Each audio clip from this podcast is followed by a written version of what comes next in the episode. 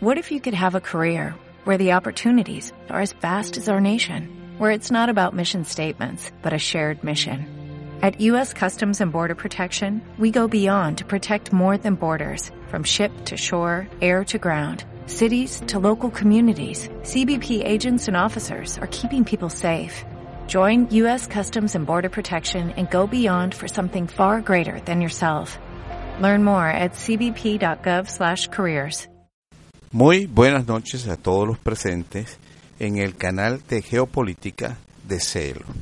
Hoy esto quiero traer a ustedes un tema muy candente, muy importante en la situación en que nos encuentra se encuentra el mundo con estos rumores de guerras eh, que se están preparando, porque es evidente, todas esas movilizaciones militares o esos ejercicios militares sobre la frontera rusa este, las amenazas sobre Venezuela, las amenazas sobre Irán, sobre los enfrentamientos con China, Corea del Sur, eh, perdón, Corea del Norte, Corea del Sur, este, lo que está ocurriendo en, con nuevas tropas en el Perú y, y los conflictos que hay con Bolivia, Ecuador, bueno, conflictos que van en contra de ciertos intereses corporativos a nivel mundial porque todos estos conflictos de guerra tienen que ver con las corporaciones, que son los que realmente tienen el control de la riqueza del mundo,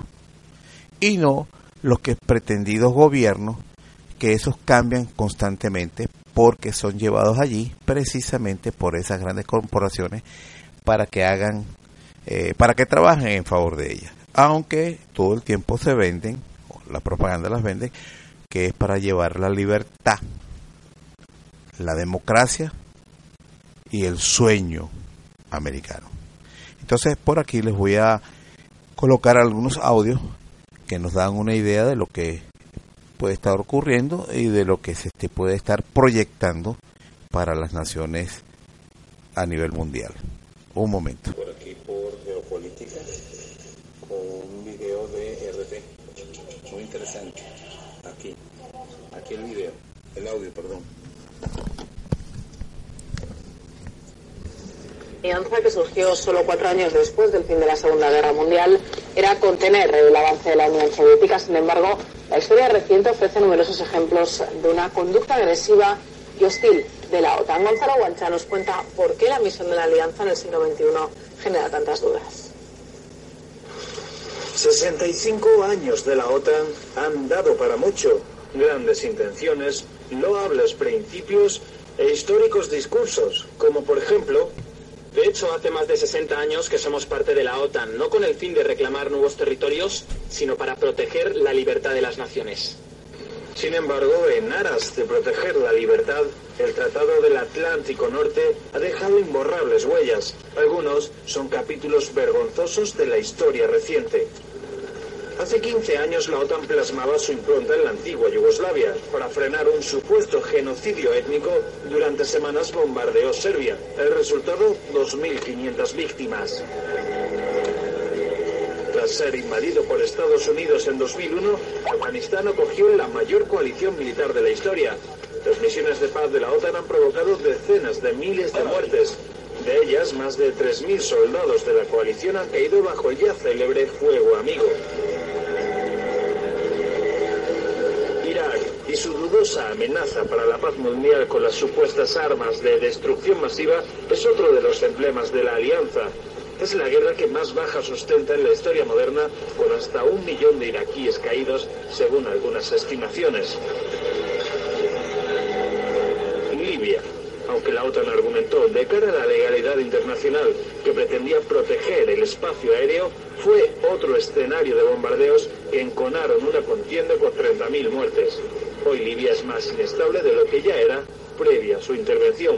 Son ejemplos que distan mucho de 1949, con un espíritu fundador basado en finalidades puramente defensivas. La OTAN en la actual circunstancia sufre de, de múltiples problemas institucionales, sufre de problemas que tienen que ver con la credibilidad, este, no aplica los principios del derecho internacional, está del lado del derecho internacional y sobre todo el, el principio de no agresión a los Estados Unidos se solo hay contradicciones, sino también omisiones. Por ejemplo, la de la promesa de no expandirse hacia el este, hacia Rusia. Como podemos observar en este mapa de la evolución de la OTAN en las últimas décadas, esta promesa, esta línea roja de vínculo con Rusia, ha sido rebasada varias veces. Por ejemplo, en el 99 con la inclusión de las naciones que conformaban el Pacto de Varsovia o en el 2004 con la inclusión de las naciones bálticas o otras naciones limítrofes con el espacio postsoviético que dan acceso al Mar Negro como Rumanía, Bulgaria, Croacia o Albania son la última rúbrica de esta tendencia expansiva de la OTAN hacia el este. Y los hechos recientes evidencian que precisamente Ucrania es el siguiente paso de la OTAN. Sin embargo, en plena crisis financiera, la OTAN ve como sus integrantes no cumplen con el 2% de contribución militar. El gasto europeo en defensa se redujo en 45.000 millones en los últimos años. Con el ocaso de la guerra de Afganistán, es la oportunidad de devolver a la OTAN a la primera línea, recobrar sus ingresos y volver a coger la relevancia de los tiempos de la Guerra Fría. La agresión de Rusia contra Ucrania es la amenaza más grave en años a la seguridad europea. Y eso reta nuestra visión de una Europa integral, libre y pacífica. La visión que hemos construido desde el final de la Guerra Fría. Seguimos comprometidos más que nunca con esta visión. La mayor responsabilidad de la OTAN es proteger y defender nuestro territorio y nuestros ciudadanos. Es lo que haremos. Bueno, la OTAN no tiene casi nada que ver con lo que fue en los años de la Guerra Fría. Es, es una asociación que, que tiene eh, partners globales eh, en, en, todo, en, todo, el mundo. Efectivamente, quizá busca ahora eh, un poco su, su, papel una vez que va a concluir su, lo que ha sido su principal guerra y la, y la, y la guerra más larga de Estados Unidos jamás librada que ha sido Afganistán. 65 años después, la macroorganización parecía haber quedado obsoleta ante las nuevas amenazas del siglo XXI, como por ejemplo el terrorismo o los ciberataques. Sin embargo, resucitando el clima de Guerra Fría, la OTAN se asegura décadas de existencia en las que tratará de defender la paz y la democracia a la espera de mejores resultados. Gonzalo Guancha, RT. Y la Organización del Tratado del Atlántico Norte se creó en el año 1949, cuando 12 países de Europa Occidental y América del Norte firmaron en Washington un acuerdo de defensa colectiva. Actualmente la alianza cuenta con 28 miembros, sin embargo, son más de 30 los países que también colaboran con la OTAN en el marco de programas intencionales. Vamos a ir viendo cuál es la estructura del organismo a través de este gráfico que tenemos ya preparado aquí. El elemento crucial de la alianza es el Comité Militar. Sus actividades cotidianas están coordinadas por una secretaría internacional encabezada por el secretario general de la Alianza, quien también dirige todos los comités del organismo. Esta división, que opera desde la sede del organismo en Bruselas, cuenta con unos 1.200 empleados. Adicionalmente, alrededor de 5.000 efectivos trabajan en sus diferentes agencias y comandos regionales por todo el mundo, pese a que en los últimos años numerosos miembros de la OTAN han reducido sus inversiones en defensa. Más de los 70% de los gastos militares de todo el mundo pertenecen al organismo y es que, según el reglamento, cada miembro de la OTAN debe asignar al menos el 2% de su Producto Interior Bruto a sus presupuestos de defensa. Según Gustavo Morales, ex militar y periodista especialista en temas de defensa, con quien hemos podido hablar en un informativo anterior, los objetivos actuales de la alianza son fundamentalmente de agresión. La OTAN ha sido utilizada para bombardear Yugoslavia, arrasándola y dividiendo el país en otros varios.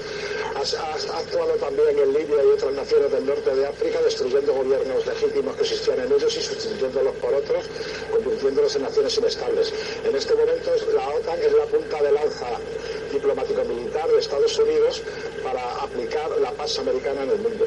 Echando un vistazo a la historia, uno de los principios con los que se creaba la OTAN suponía que si uno de sus miembros era agredido, el resto también tendría que responder a esa agresión. Sin embargo, llama la atención que no fue hasta después de la desintegración de la Unión Soviética hasta que se produce, hasta que se acude a, esa premisa. ¿A qué se debe esto? Se debe fundamentalmente eh, al cambio de la política exterior de los Estados Unidos. Estados Unidos, a partir del año 1997 inicia una política exterior diferente, intenta ocupar el vacío que ha dejado eh, la desaparición de la Unión zona tradicional de influencia soviética es actualmente lo que interesa a Estados Unidos, para lo cual debe debilitar fundamentalmente a Rusia. Estados Unidos está utilizando a la OTAN en una estrategia de aislar a Rusia de Europa, para lo cual eh, necesita utilizar el caso ucraniano, donde un gobierno electo democráticamente fue derribado por disturbios y manifestaciones en la calle, con el apoyo y la legitimación tanto de la Unión Europea como de Estados Unidos, que son los dos, los dos palos principales de la OTAN. Ahora miren esta perla. Aquí viene.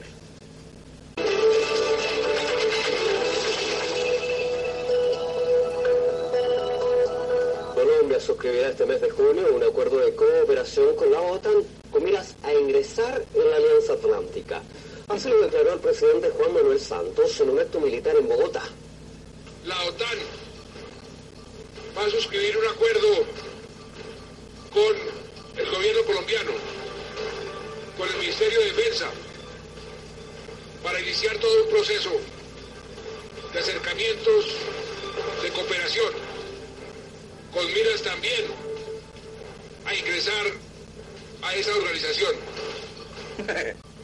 Porque Colombia tiene derecho y puede pensar en grande. El mandatario precisó que si se logra la paz con la FARC, el ejército colombiano estará en la mejor posición para poder distinguirse a nivel internacional. Además destacó que su país tiene derecho para llenarse de razones para llegar a ser el mejor país no solo de la región, sino del mundo entero. Actualmente en América Latina solo Argentina tiene el estatus de aliado importante extra de la OTAN. Este nivel supone que un país no es miembro orgánico de la OTAN, pero sí que tiene algunas ventajas militares y financieras por su cooperación con el organismo. El portavoz del movimiento político y social Marcha Patriótica, David Flores, cree que el posible ingreso de Colombia en la OTAN dificultaría el cese del conflicto armado en el país, así como afectaría las relaciones internacionales. Esta decisión del gobierno de de ingresar la OTAN viene perfilando una política de seguir continuando la profundización de la guerra y el conflicto armado en nuestro país. Eh, por supuesto, digamos, en este caso, a través de la injerencia militar de países foráneos, particularmente Estados Unidos, porque para nadie es un secreto el fuerte papel que dentro de la OTAN y la influencia que cumplen los intereses norteamericanos en la OTAN. Y en esa medida, digamos, vemos con gran preocupación que realmente Colombia no se está listando para la paz, sino por el contrario, para la, para la perpetuación del conflicto armado colombiano, eso pues que se suma a otros eh, sucesos que se han dado recientemente frente a las fuerzas militares colombianas. Y en segundo lugar, nos preocupa cómo desde Colombia, eh, y particularmente con esta decisión del ingreso a la OTAN, se ayuda a desestabilizar procesos de democratización y de avance en transformaciones sustanciales políticas sociales que se vienen dando en nuestro continente. ¿Por qué dentro del contexto país, aunque quedan pendientes tareas con las negociaciones con la FARC, ¿por qué realizar este anuncio en este momento? ¿Por qué lo había decidido así el presidente colombiano? Es importante que la, opinión pública internacional tenga muy claro que el gobierno de Manuel Santos viene desarrollando un doble discurso y una doble acción. Un discurso de paz eh, en algunos escenarios internacionales, pero el discurso local es un discurso eminentemente de guerra y en la dinámica quizás de, una posible ruptura del proceso de paz que lleve a, una prolongación de la confrontación armada, que en este caso pueda contar ya con la participación directa de la OTAN, hecho que es, por supuesto, en términos de la soberanía de nuestro país y de la prolongación del conflicto armado, pues un elemento supremamente grave. Mientras Colombia busca iniciar su cooperación con la OTAN, Venezuela planea evaluar precisamente sus relaciones con ese país. Así lo ha declarado el canciller venezolano después del encuentro que mantuvieron Enrique Capriles y Juan Manuel Santos. Respecto a esa reunión, Elías Jagua ha calificado de injusto que desde Bogotá se estimule al líder opositor. A su vez, el presidente venezolano ha acusado a su homólogo colombiano de haberle dado una puñalada en la espalda y advirtió que su ministro de Exteriores tiene las instrucciones necesarias para la reconfiguración de sus relaciones bilaterales.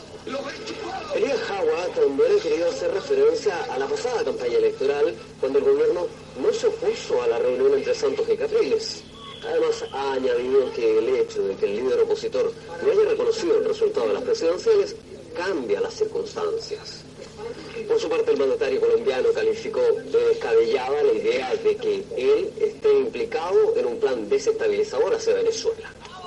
El profesor de Lucla, Raúl Hinojosa, opina que Colombia podría ser la piedra de tropezo para toda la región, especialmente si empieza a colaborar con la OTAN, ya que, dice, podría desequilibrar la seguridad de la zona podría tener unas implicaciones muy fuertes. Depende de qué tan extenso va a ser la cooperación militar, especialmente porque sería uno del único realmente país que se ha metido en este tipo de relación militar con la OTAN. Eso podría destabilizar eh, un equilibrio uh, regional de seguridad y, y, podría tener implicaciones políticas y económicas uh, en, en la región. Eh, Colombia va a tener que tener mucho cuidado de explicar los motivos de por qué quieren hacer e, e, esta, esta relación con el OTAN y yo creo que está, está ah, abriendo a, críticas ah, de la región.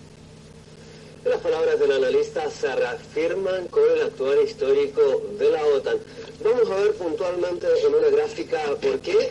Primero que todo, anotar que esta alianza la componen 28 miembros, como pasamos a revisar en la imagen en verde. Ahí están señalados los países que integran esta alianza, principalmente de carácter militar y político. Ahora, dentro de sus operaciones militares, una emblemática ha sido la que llevó a cabo en la antigua Yugoslavia.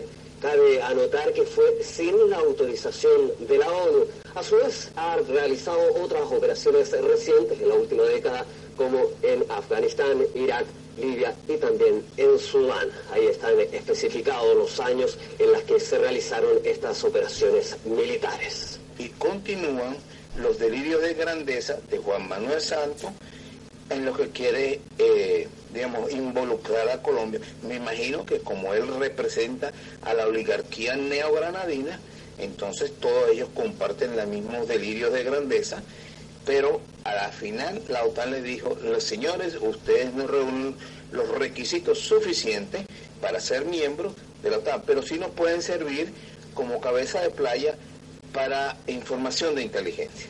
Hasta ahí puede ser el papel que puede ocupar Colombia. Como le he dicho en otros resúmenes, el señor Santo creó por ley un batallón militar al servicio de la OTAN. Y la OTAN firmó ese acuerdo con ellos, pero para como utilizando a Colombia como un centro de, recaudación de información de inteligencia. Pero estos delirios de grandeza no terminan allí. Ahora escuchen esto, esto también que intenta supuestamente impedir el señor Santo y sus delirios de grandeza. Lo que Costa Rica y Colombia siempre han querido es apoderarse del río San Juan y de otras zonas limítrofes para impedir que sea Nicaragua quien construya el canal interoceánico solidario. Así lo señaló el representante de Nicaragua ante la Corte Internacional de Justicia de La Haya. Y el deseo, tanto de Colombia como de Costa Rica, es adueñarse de cualquier posibilidad de canal por Nicaragua. Eso fue el origen de todo esto. Eso fue el origen de las eh, pretensiones de Colombia sobre nuestros territorios y obviamente el interés de Costa Rica de y en un momento en la historia incluso hasta parte de gran parte del lago. Eso, es lo que ha estado detrás de todo esto. En relación a la demanda que Costa Rica entabló contra Nicaragua referente al dragado del río San Juan, la Corte citó a los agentes de ambos países para el 19 de septiembre para definir si continúan el proceso con una ronda de alegatos escritos o si se procede directamente con los alegatos públicos. El proceso escrito, eh, más allá de eh, marzo, abril, o cuidado, más allá todavía, julio o agosto del año que viene. Sí. De la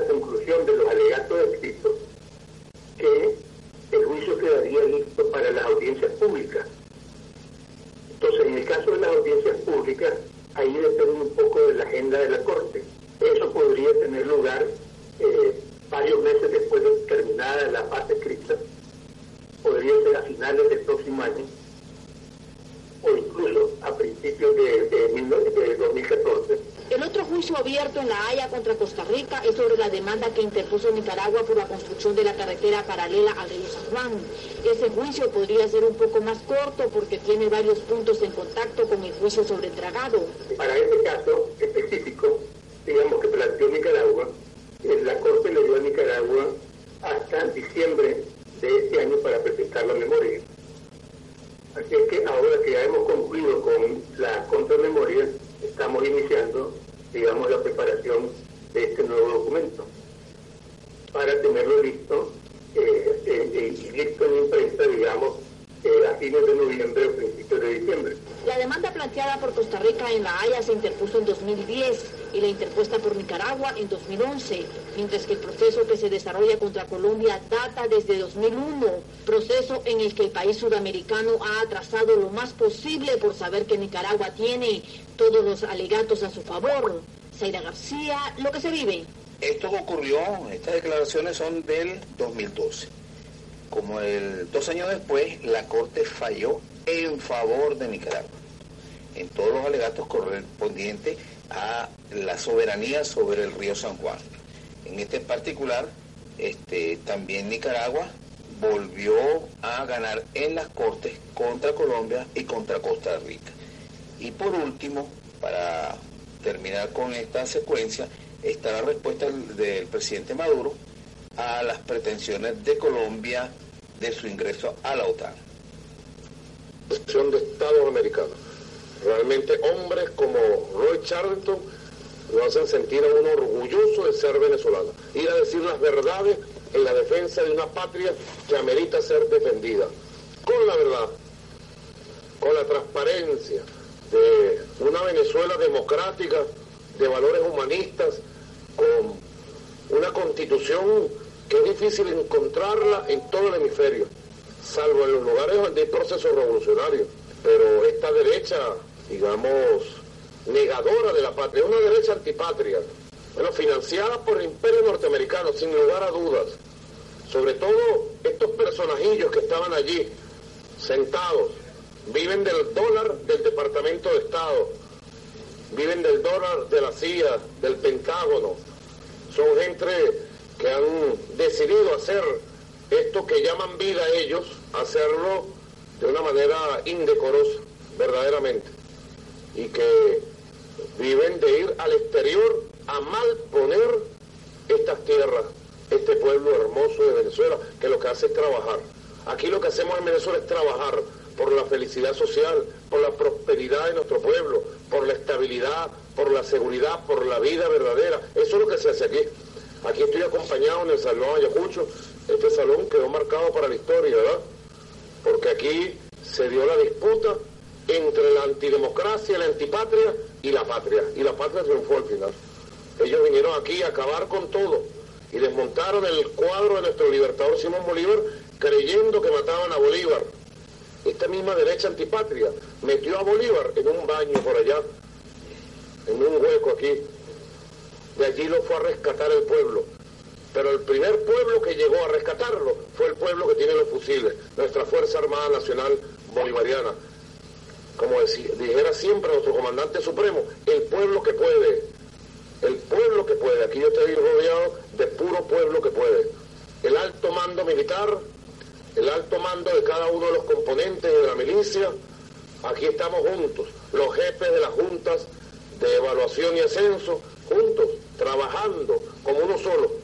Yo como comandante en jefe de la Fuerza Armada Nacional Bolivariana, nombrado por ustedes, hombres y mujeres de Venezuela, y dejado en esa tarea por el comandante supremo, creador de todo esto que somos hoy en Venezuela. Un nuevo pueblo, una nueva patria, una nueva Fuerza Armada Nacional Bolivariana. Aquí está el almirante en jefe, Diego Molero, ministro del Poder Popular para la Defensa, el comandante estratégico operacional, nuestro mayor general Wilmer Barriento, los comandantes generales de nuestro ejército bolivariano, nuestra armada bolivariana, un ejército con toda su fuerza operacional, con su disciplina, con su moral, con su organización, con su moral y su ética impecable. Igualmente una Fuerza Armada en conjunto preparándose permanentemente para garantizar la vida de nuestro pueblo, el desarrollo de la patria y que esta patria no sea tocada por nadie. Ahora resulta ser que lamentablemente, lo lamentamos mucho, y tenemos que decirlo aquí a nuestros oficiales de la Fuerza Armada Nacional Bolivariana. Pues se encuentran con nosotros el compañero presidente de la Asamblea Nacional, nuestro compañero y camarada Diosdado Cabello, también hombre de armas, hoy presidente, diputado de nuestra Asamblea Nacional y jefe del Partido Socialista Unido de Venezuela. Estamos en una consolidada unión cívico-militar que debemos nosotros cuidarla permanentemente, la unión cívico-militar, la unión del pueblo en armas y la, unión del pueblo trabajador, del pueblo civil, para llamarlo de alguna manera. Al final somos un solo pueblo y lamentamos mucho, de verdad, como están lamentando cada vez más líderes de opinión y presidentes de América del Sur y de América Latina, el hecho de que se esté pretendiendo algo muy grave, que debe llamar a la reflexión a UNASUR. Estamos de acuerdo con la propuesta del presidente Evo Morales de convocar de manera inmediata a los ministros de la UNASUR para que el Consejo de Defensa de UNASUR se reúna y evalúe la amenaza que significa para la paz y la estabilidad de América del Sur el hecho de que un país del continente diga que se va a, alinear con las políticas de la OTAN y que pide ser parte de la OTAN en la organización del Tratado del Atlántico Norte. Todos sabemos que esa organización debió haber desaparecido hace tiempo, porque nació como producto de la Guerra Fría. Debo aclarar que la Argentina la obligaron a firmar el mismo tratado que va a firmar Colombia con la OTAN, o que ya debe haber firmado, estamos hablando del 2016, igualito. Porque eso es como una cabeza de playa en Argentina para poder vigilar a los mismos argentinos para que no se les vuelva a ocurrir o que no vuelvan a cocinar una sorpresa a los británicos en las Islas Malvinas. Y también en la Patagonia que ya debe estar en salsa para la ocupación no solamente de la OTAN, sino al Estado de Israel. El mundo bipolar existía el llamado Pacto de Varsovia, liderado por la Unión Soviética, era un pacto político-militar de gran fortaleza y comenzó a configurarse con la hegemonía, el liderazgo y la pretensión de dominio mundial de los Estados Unidos de Norteamérica y sus élites imperiales comenzó a configurarse la organización del Tratado del Atlántico Norte, que es la alianza de los Estados Unidos con un conjunto de países de Europa. ¿Para qué? Cuando existía el mundo bipolar, para la competencia estratégica mundial. Eso llevó a unas cuantas guerras. Una vez que se dieron los procesos en el llamado socialismo real y en la Unión Soviética, finalizando año 89, 90, 91, y bueno, se disuelve la Unión Soviética, se recompone la Federación Rusa y luego todos los ex países soviéticos y los países que fueron del socialismo real toman su propio rumbo, la OTAN reconfiguró su estrategia en función de un plan para el dominio militar y cuando hablamos militar, como en la historia de la humanidad sabemos, el dominio político, cultural, económico y el sometimiento del resto del mundo que no forma parte de esa alianza. Bueno, ya lo hemos visto, ya lo hemos visto en Libia, lo vimos en Libia. Lo denunció el comandante Fidel Castro. Bueno, cuando Fidel Castro escribió esa denuncia, alguna gente creyó que, no sé, había enloquecido, porque lo hizo dos meses antes, cuando no había ningún indicio público de que la OTAN tuviera algún plan para conquistar Libia.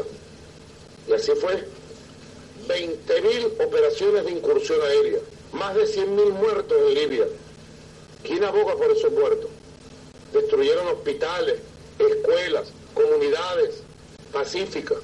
¿Cuántos testimonios quedaron en Libia?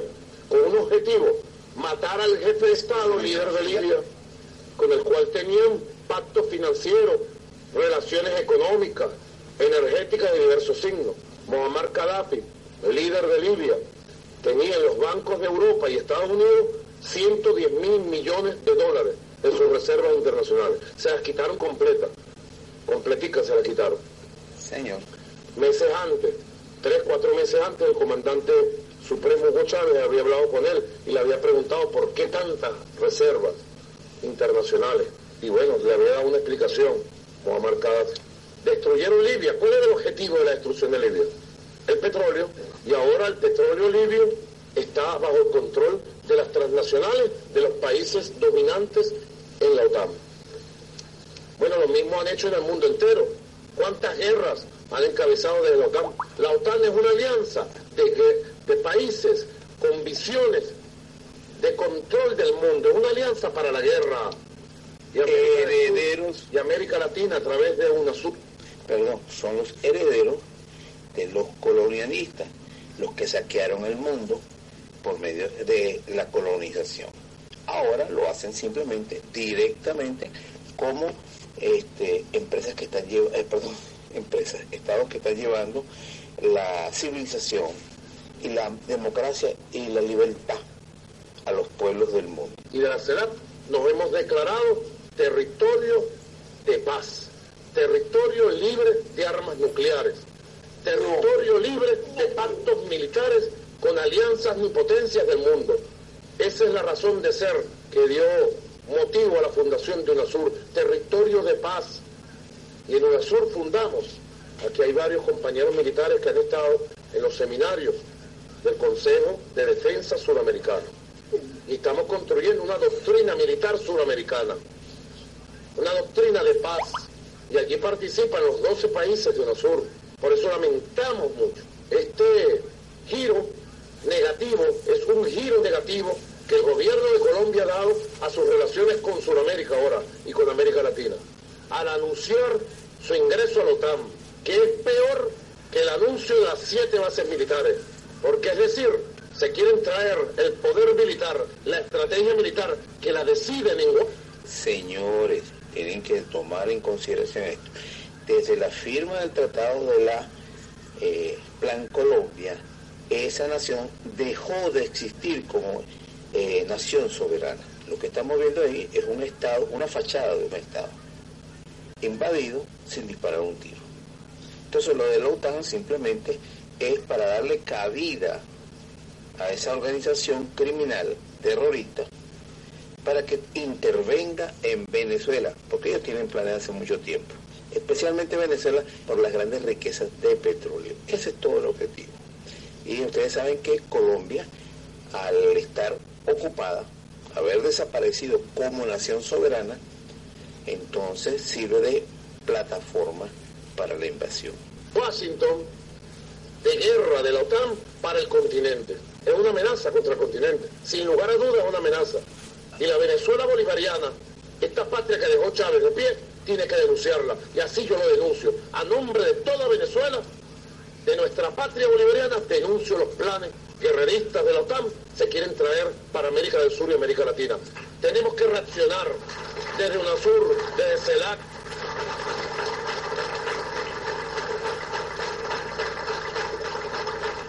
Y el gobierno de Colombia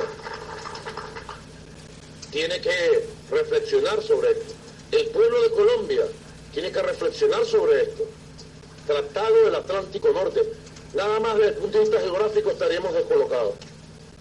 Nosotros somos Atlántico Sur, somos Caribe, somos Suramérica, somos tierra de libertadores.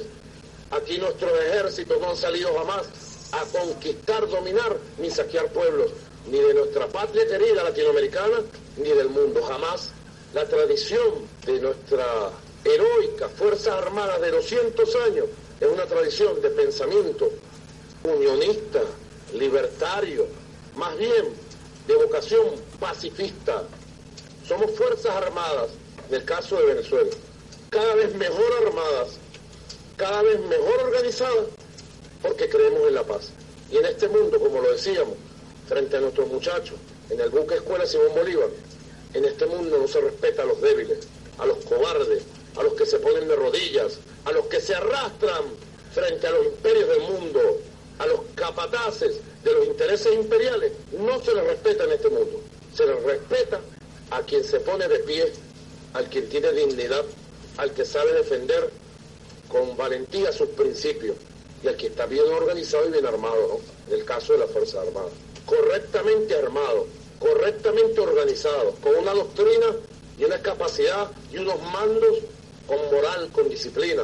con subordinación, con obediencia. Hasta aquí eh, la transmisión de algunos comentarios porque esto es importante mantener en mente en Venezuela. Si estamos siendo rodeados, amenazados, yo les he dicho a ustedes más de una vez que el ataque, si viene un ataque militar contra Venezuela, va a ser previo a un ataque de falsa bandera, de que Venezuela va a cometer, o va, eso va a ser en la prensa, en los medios. Venezuela ataca, qué sé yo, a este, Guyana o a Colombia. O internamente el gobierno hace una masacre contra los opositores que estaban rezando y, con las manos así, en las, bueno, como pone la gente cuando reza, con las manos juntas y oraban por, la paz de Venezuela y vino el gobierno y le pasó los tanques de guerra por encima o los bombardeó. Así es que va a decir la prensa. Recuerden lo que pasó en la plaza, en una plaza principal que, estaba en, en Libia. Y entonces empezaron a regar la especie de que estaban masacrando Gaddafi estaba masacrando, el que se había reunido semanas antes con todos los líderes europeos. Pero como no le quiso comprar los aviones a Francia, dijeron hasta aquí. Y ya previamente habían logrado que él desmontara todos los misiles que tenía apuntándose a las principales capitales de Europa. Cuando él se montó eso, se dejó engañar, se lo, se lo fregaron. Entonces así pasó con Assad. Cuando Assad no aceptó renunciar para que eh, hubiera un gobierno de, transición, porque esa es la propuesta de ellos. A la cañón quieren sacarlo a él para poner un gobierno de transición, que el gobierno de transición sí simplemente son traidores que van a aceptar lo que está haciendo Macri, por ejemplo, en, la, con la Argentina, que está permitiendo instalación de nuevas bases militares en ese país. Bueno, el caso está que este, en Libia, en, perdón, en Siria, los planes eran pasar un gasducto de Arabia Saudita y de Qatar hacia Europa para este, desechar, pues eh, quitar la dependencia que tiene Europa del gas ruso. Entonces eso ha ocasionado una resistencia de cinco años. Rusia ha intervenido ayudando porque sabe que es vital el apoyo a Siria. Pero ya Rusia había hecho otra, otros movimientos en Osetia del Sur cuando Georgia atacó por sorpresa ahí y no lo pudieron tomar, o cuando trataron de separar con el apoyo de Arabia Saudita eh, lo que llaman la región de Chechenia. Entonces ha habido varios intentos en que Rusia ha logrado este, sobreponerse. Y, otro de los eh, actos terroristas que ocasionaron este, bastante conmoción dentro de Rusia, como fueron aquellos que hacían supuestamente los chechenos, en teatros, colegios, metros. Ustedes recuerdan esa parte, ¿no? Los rusos lograron este, eliminar a los focos de, terroristas en Chechenia y ya no ha habido más ataques de este tipo, por lo menos de las dimensiones que ha habido antes. Entonces, todo esto que está ocurriendo, ya todo el mundo sabe que es un estado de guerra a nivel mundial. Está con China, está con Rusia, está con Irán, entonces todo pareciera indicar que ellos van a seleccionar un país determinado para atacarlo. Uno. Yo no creo que sea Venezuela el que pueda desatar una guerra mundial. Pero sí Irán o China. O se vayan directamente con aquel que puede responder. Porque el que verdaderamente el peso pesado para responder un ataque en gran escala es Rusia. Y quizás quieran planear esas mentes diabólicas, criminales, de que si atacan eh, por sorpresa a Rusia, Rusia no va a poder disparar sus misiles y si acaso llega a disparar alguno no sería lo suficiente como para este, acabar con las naciones agresoras. Eso solamente puede estar en la mente de gente enfermas, sedientas de sangre y que pensarán que como tienen sus búnker y sus cosas eh, especialmente para sobrevivir a un ataque nuclear, entonces poco les importaría que en verdad se, desatara una guerra nuclear, que bien puede ser total o limitada, dependiendo de si el ataque de sorpresa les da resultado. Indudablemente, para mí, que no solamente sería un ataque para una gran potencia como Rusia o, la misma China, a la cual si la atacan y la dominan no tendrían que pagarle la inmensa fortuna que le deben, que están hipotecados por Rusia. Ustedes saben que es así. Entonces, este es el escenario de guerra que yo pienso que esto puede pasar, podría ser. Algunos analistas dicen que no, que el señor Obama le está preparando, le está poniendo todo a, digamos, en bandeja de plata, dejándose los, planes listos nada más que para cuando llegue la señora Clinton, entonces ella sea la que decida el, el ataque. Eso es lo que dicen. Y como ustedes saben que en Venezuela, aunque pareciera para muy pocos una amenaza este, banal, a nosotros nos dijeron que Venezuela iba a estar invadida por la OTAN antes de que suenen las campanadas del finales del año 2016.